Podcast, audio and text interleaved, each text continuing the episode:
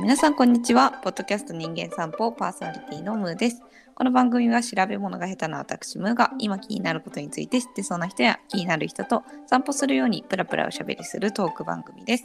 今回の気になるゲストはともこさんですよろしくお願いしますよろしくお願いします。はいではサクッと自己紹介お願いしますはい、えっと、ともこです。はいえーっと、はい。今。そうですね。うんいっ4歳の男の子うんうんの子育て中で、まあ、子供を育てながらお仕事をしてるんですけどもともとそのアスレティックトレーナーという運動の専門職をしていてうん今ちょっと、あのー方向転換中うんうんでけいろいろうん 悩、うん、迷い迷い子のように過ごしております。ありがとうございます。ははいい、なんか多分アスレチックトレーナーっていうのが、あはの知らない方が多いと思うのでちょっい、と聞いてもいいですか。はい、大丈夫です。はい。もうもともとアスレティックトレーナーっていうのが AT って略するんですけどあの、うんい PT とか聞いたことありますか理学療法士さんとか、うんで作業療法士さんとかうん言語聴覚士さんとか STOT とか略するんですけど うん英語の頭文字で私たちアスレティックトレーナーは AT って呼んでいて、うんなんかスポーツ選手が例えば怪我してリハビリ直後は PT さんが見てうんその後競技復帰から、うんあのパフォーマンスアップまでは AT って私たちがこう見見見るってこうバトンタッチして、うんはい、選手をこう管理していくコンディションを管理していくんですけど、まあ、その中でいろんなドクターとか、うんあのいろいろ監督とか栄栄養士さんとかとか、まあ、関わりながら一人の選手をこうちゃんと管理していくみたいなそういう位置づけのうん職業になるんですけど、まあ、それを一般の方向けとかにもうん子供とか老人とか、それこそ女性とか、はい、にもそういうサービスとして提供してずっとお仕事してきました。うん。それはじゃあなんかじなんだろう交通事故とかで怪我しちゃった人がはい、なんかこう社会生活というか普段の生活ができるようになるまでをサポートするみたいなイメージなんですかはですねそんな方もいますし、うんあとは何も本当に慢性的な腰痛です肩こりですとか、うんあとは、まあ、体をもう少し子供の頃よりも簡単に軽く動かせられるようにしたいですとかうんうんあとやっぱりこうビジネスのパフォーマンスを上げたいとかうんスポーツのパフォーマンスを上げたいとか、あと女性でいたのとか例えば乳がんを経験されて手術をしうて、んうん日常生活病気も治ったし問題ないんですけど例えばうんブラジャーのフォックが止まらないとかっていう方とかも、もそういうなんんか日常生活に何かしら支障が出てる方っていう方にも、はい、対応してきましたね。もちろんそうそういう支障がない方とか、うん日々のコンディションをもっと調子よくしたいとかっていう方もいました。なるほどなんかパーソナルトレーナー的な側面もあるってことあもちろんです。あの、うパーソナルあのパーソナルトレーナーっていうとなんかこうどんなイメージあります？えなんかこう体をいい感じにす るために必要な知識とかなんかこうスケジュール管理とか食事制限とかそういうのを考えてくれる人っていうイメージ。そうですね。パーソナルって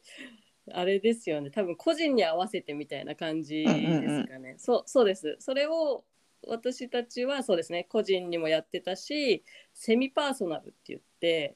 集ちょっとちょっとした集団グループ、でもやったりチームチーム単位でやっぱ動く時もあるので、り個人も見るし、それを全体でもこう見見るようなセミナーとかセッションとかっていうのもやってました。へえそれなんかこう一般的に考えると、はいなんかサッカーチームみたいなセミパーソナルの範囲、うんうんでサッカーチームみたいなはい。イメージでいいんですかね。もあるし、あとは学校とかですね。ああ学校。学校、うん、あのーそうチーム、そう、大きなチーム単位もあるし、部活単位もあるし、うんあとは本当に、なんだろう、二人組とかも、うん二人で受けたいっていう人にもやってましただからなんか芸人とかか。芸そういうことかそういうグループ全然個人個人に関係ない人たちが集まっあててへえ、はいそうじゃあなんか家族族、あ家族単位とかもあったりするんですか、あ家族そうねそういうくくりはしてなかったですけど確かに見れますね、うんはいなるほどな。いやなんかそれこそこう家族のパフォーマンスを上げるのあなるとほどこうチームのパフォーマンスを上げるのって、なんか結構似てる部分あるんじゃないかなみたいな思なってるほてどなんかそれこそ今こう働き方だったりとかなんかこう家族の形だったりとかっていうのが多様になってきたからこそなんかこう固定的なそのなんだろうな役割分担ではも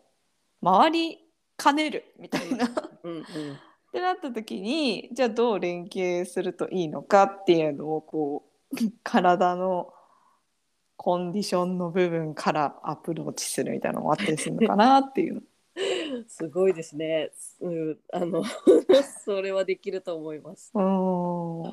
あー面白そそうういうあんまり家族単位みたいなのは考えてなかったですけど、なんかでもうんざっくりと私が母親なので、うんうん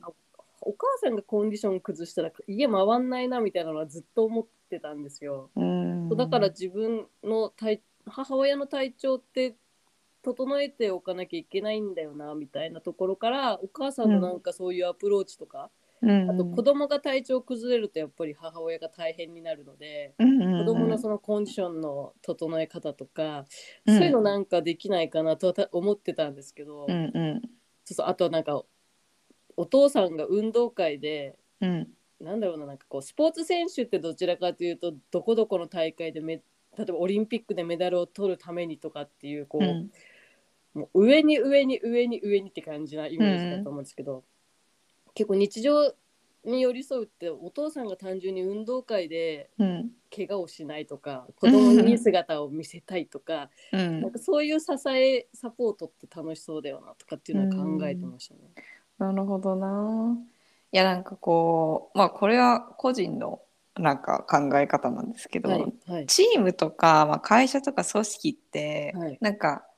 組織がある意味って誰が不調な状態でもなんか全体として回せてるっていうのがなんか組織である意味でなんか誰もがこうキツキツでないと回れなかったらそれ組織である意味が全くないっ確てか思うから、うんなんか家族っていう機能もなんかそのお母さんがなんかこうコンディション崩したらもうなんか成り立たないみたいな風になっちゃってる時点で結構破綻してるかもって思ってにていや素晴らしい素晴らしい視点だと思います本当 にいや本当その通りですね。ってなった時にじゃうあんどういうこう連携とかその組織づくりに家族という組織づくりをしたらいいのかとかどういうこうコンディショニングをしたらいいのかみたいなのはなんか考えたら面白そうだなと思いましすごいね。 すごいね、本当に。そうそうです ね。た。 ねえいやなんかすごいできそうなこといろいろありそうなちょっと私はその AT の仕事が詳しくは分かれてないからはいはい。勝手な妄想を繰り広げましたけどいや、全然です。あう の、ん本当その通りです。 と、なんか、そうですね。なんかこう、こん私、それで、それこそ運動。からのアプローチ、体からのアプローチっていうのをずっとやってたんですけどう、んうんうんうんなんか今言ったように、こう。崩れちゃったらチーム破綻するって言ってたじゃないですか。はい。で結構体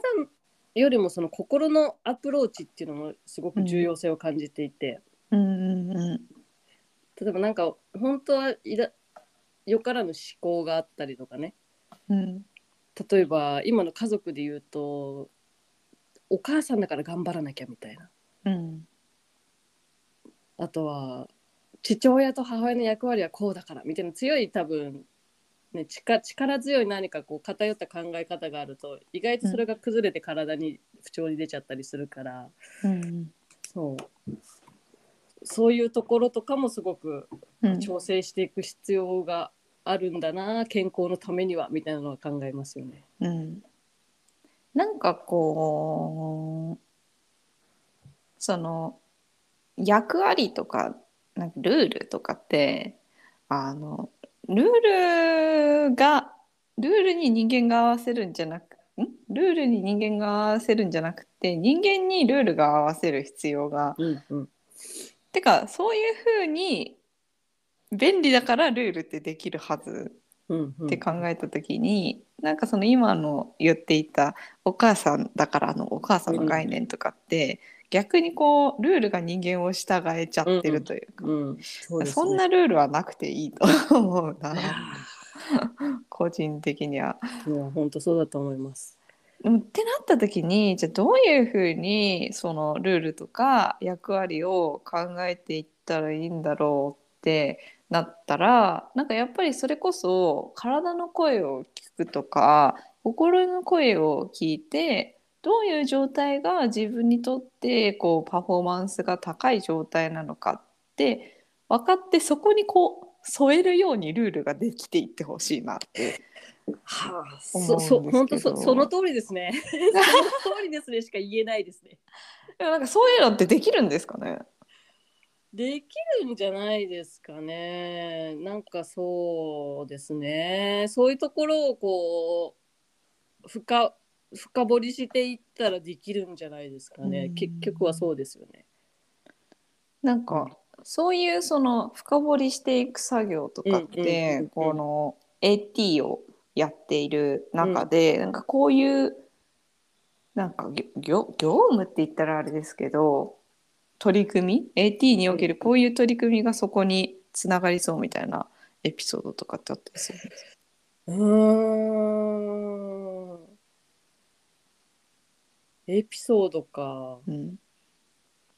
だけどやっぱりそのパフォなんかこう例えばそれに関連してくるかわからないんですけどうん結局なんかその人の体とかその背景とかに合わせて、まうあ、ん話を聞くんですね、最初カウンセリングみたいなのが始まってうんで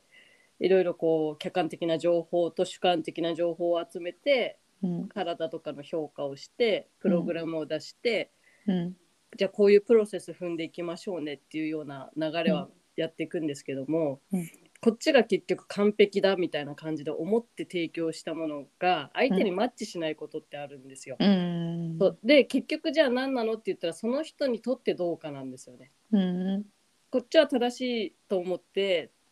科学的根拠のもとやっててもうんで体は自身は変わってたとしても相手が心地よくなければそれって成功じゃないんですよ。うん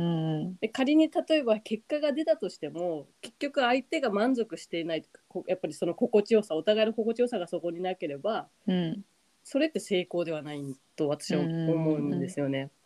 まあ、そうなった時にうん例えばこのメニューがかあなたの肩を直すのにいいですよって言った時にでうん動かしてみてなんかか心地悪いですとか痛みが出ますとか、でもこれはいいですからやってくださいねっうんていうよりかはその人自身がやったら調子が本当に良くなるのかうんっ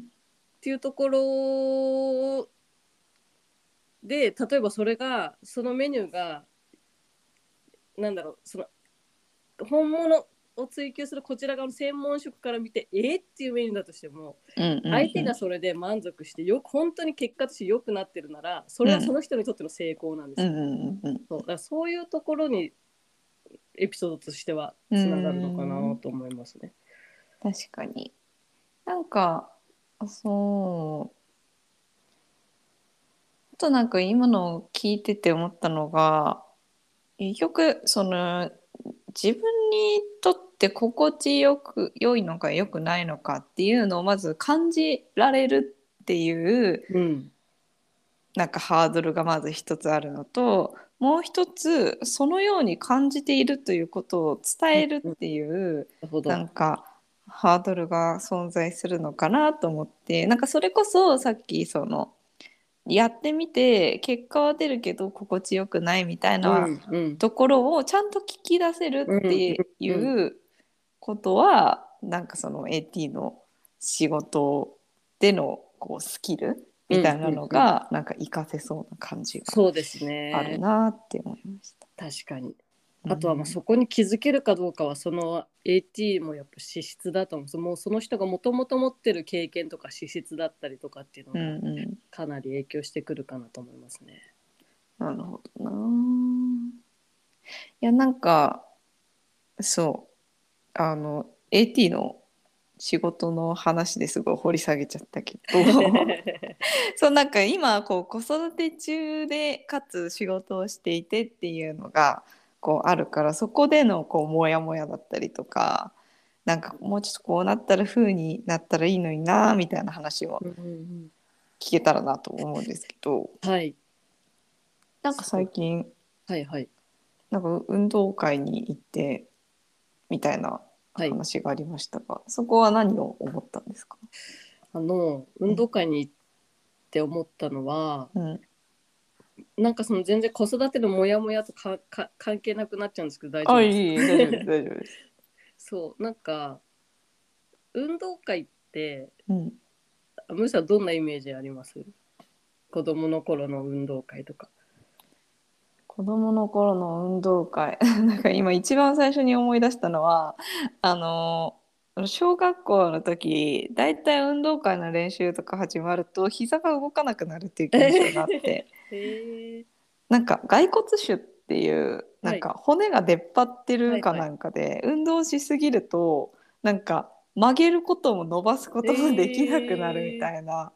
のがあって、よくそれに陥ったなっていうのがすごいそうなんです、ね。思い出されちゃったんです けどそういうことじゃないですよあね。の全然そういうことでいいそういうことであいいですか例えばそうそうそうなんうか、んうん結構私の周りとかううんうん運動会って結構憂鬱になっちゃったりとかえいうー人とかも、うんまあいたり、うんうんそもそも運動が嫌いだからやっぱりそれを人前でなんで披露しなきゃいけないんだっていはいうはいやっぱやっぱ苦痛に感じてしまったりうんそうそうそうまああとはもう楽しいとかっていう人ももちろん子供の頃の記憶っていろいろあると思うんですけど、なんか私とかは運動会って例えば昔の記憶たどるとやっぱやっぱちょっと緊張感が走ったりするイベント、うんうんではあったんですよね。で今大人になって周りのお母さんとかだとやっぱ子供の成長を見れて楽しいとかうんうんいやちょっと弁当作るの大変みたいなのとかは聞い く 聞くじゃないですか。はいでまあ私が初めて子供を親になって子供を連れていが参加する運動会っていうのに参加してみて思ったのが、なんかもうすごくこのこの場の一体感ってやっぱりすごくいいなっていうふうに思って。うんでなんかまだやっぱり幼稚保育園の低学年だから勝ち負けとかそういうのはなないんですよね。うんあ勝ち負けあもちろん勝勝って悔しいとかあるんですけど、うんうんなんか勝ったから素晴らしいとかっていうのはあんまりないうんうんうんあんまり優越がつかない空気、うんうんでなんかそんな中ですごい例えば子供が負けて泣い泣いてる子とかもいたりとかまだ幼いのに、うんうんそうそうそうで勝って喜んでる子もいればうんなんかその勝ち負け関係なくてやっぱり称賛の嵐拍手とかうんうんもうもうそこで走っただけで素晴らしいよみたいなそううん拍手が生まれたりとか、うんでなんか先生とかもすごくこう子どもたちの成長のためにこういろいろ関わってくれてる姿とか見て、うん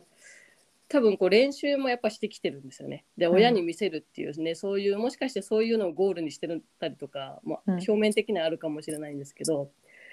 なんかなんかその場に合わせてみんながこう一緒に動いていってう生んまれるものっていうのが素晴らしいなと思ってうんで認知能力と非認知能力ってあるんですけど、うん認知能力っていうのはあの点数つけられるもものなんてはい例えばはい国語の、国語の点数とか算数の点数、非認知能力ってそれがつけられない部うん分例えば自信だったりとか自分にとって自信が生まれるとか共感力とか、うんうんあとは抑制力うん悔しくて涙が出ちゃう、うんうわ本当は怒りたいけどでもここは我慢しなきゃみたいなそういう抑抑制力とか、うまんあなんか測れないものうんうん信頼関係とかうんうん自己需要とかなんかそういうのが、ね非認知能力なんですけど運動会っていう大きなこうイベントによってその非認知能力がすごい生まれるための大きなその掘り下げていく運動会を掘り下げていくとうんそういうところにすごいうまたどり着くんだなっていうのがすごくその時実感してうーんなんか運動会ってなんかめちゃくちゃ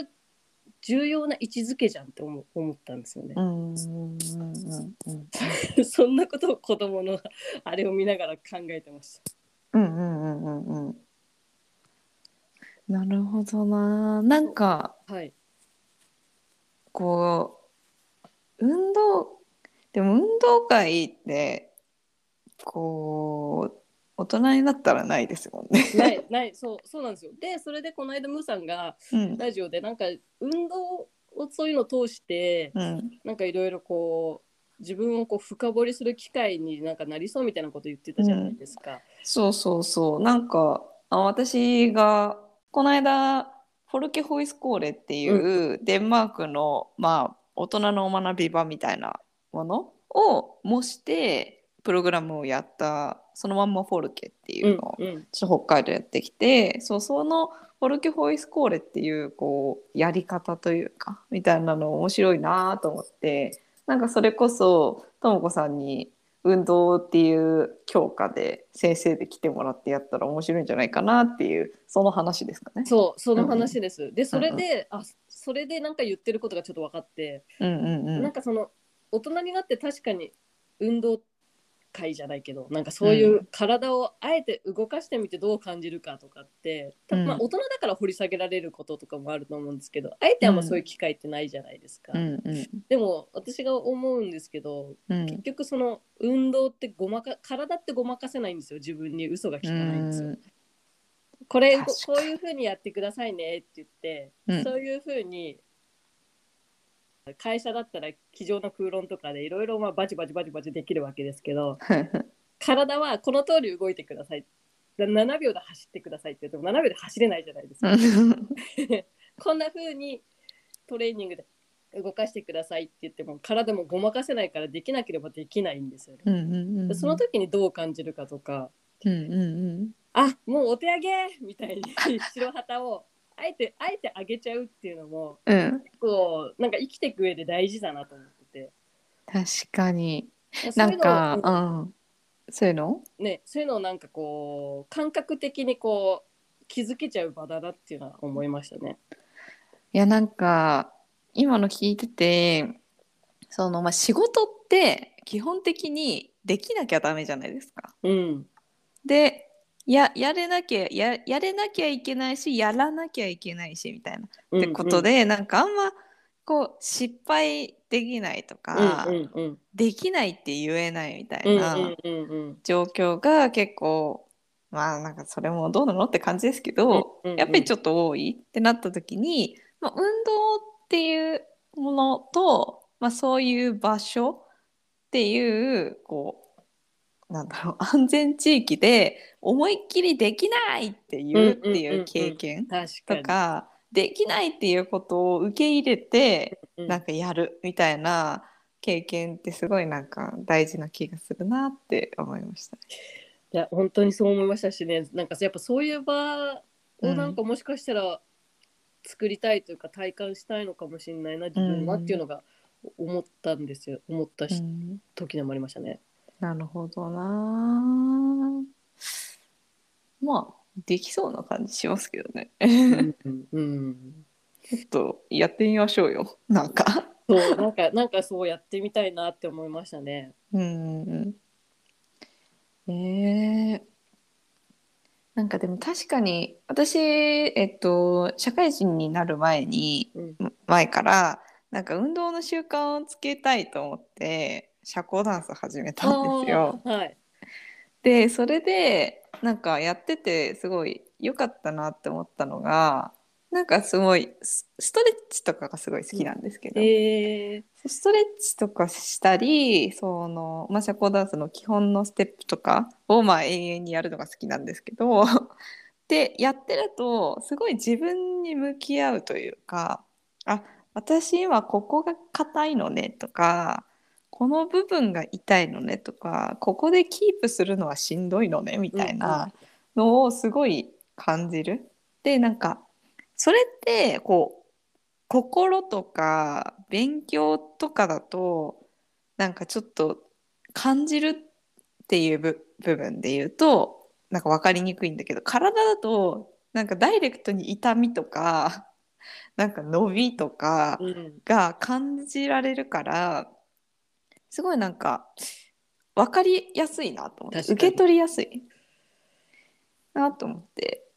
でなんかそこをこう自分のペースでこう伸ばしていくとかなんかこう鍛えていくみたいなうんのってすごいこう自分に対する認識が高まったしうんなんかそこでその自分に対する認識がこう高まることによって普通にこう精神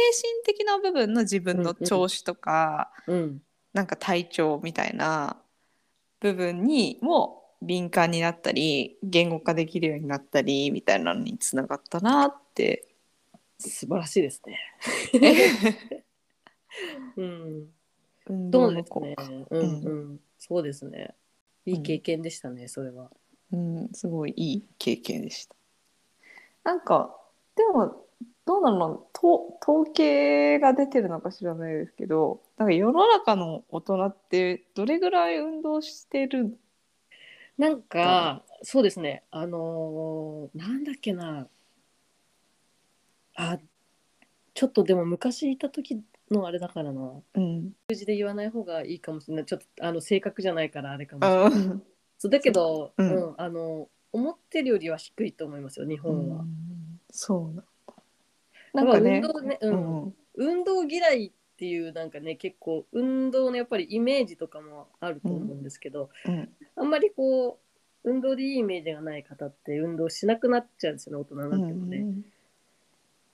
それはあるかもですねだからだから低いっていうのはあるかもしれないですね大人のしなんかこうこの学校教育における運動とかって、なんかこう楽しみとかよりもやっぱ成績がついたりとか、うんうんうん比べられたりみたいなことがあったりしてそれで嫌ってなっちゃったって人もいそうです。そうなんですよねでさっきの非認知能力の話を挙げると、うん運動って本本来めちゃくちゃそこが上がる場所だと思うんですよ、うんうんそうだからそこが本当にうまくできてる教育者と関わってたらどれだけその子の人生が変わったんだろうって思うことはありうますよんね。確かに。なんかえ体育の時間のはい、楽しみ方って なんか人によって違うのかなって思うんですけどなんかともこさん的にはどういうふうに楽しんでました体育ですか、はい。私はね子供の頃であんま好きじゃなかったんです体育あそうなんですもうね。それこそやっぱり動くの自信がなかったんですよこ子供の頃は、うん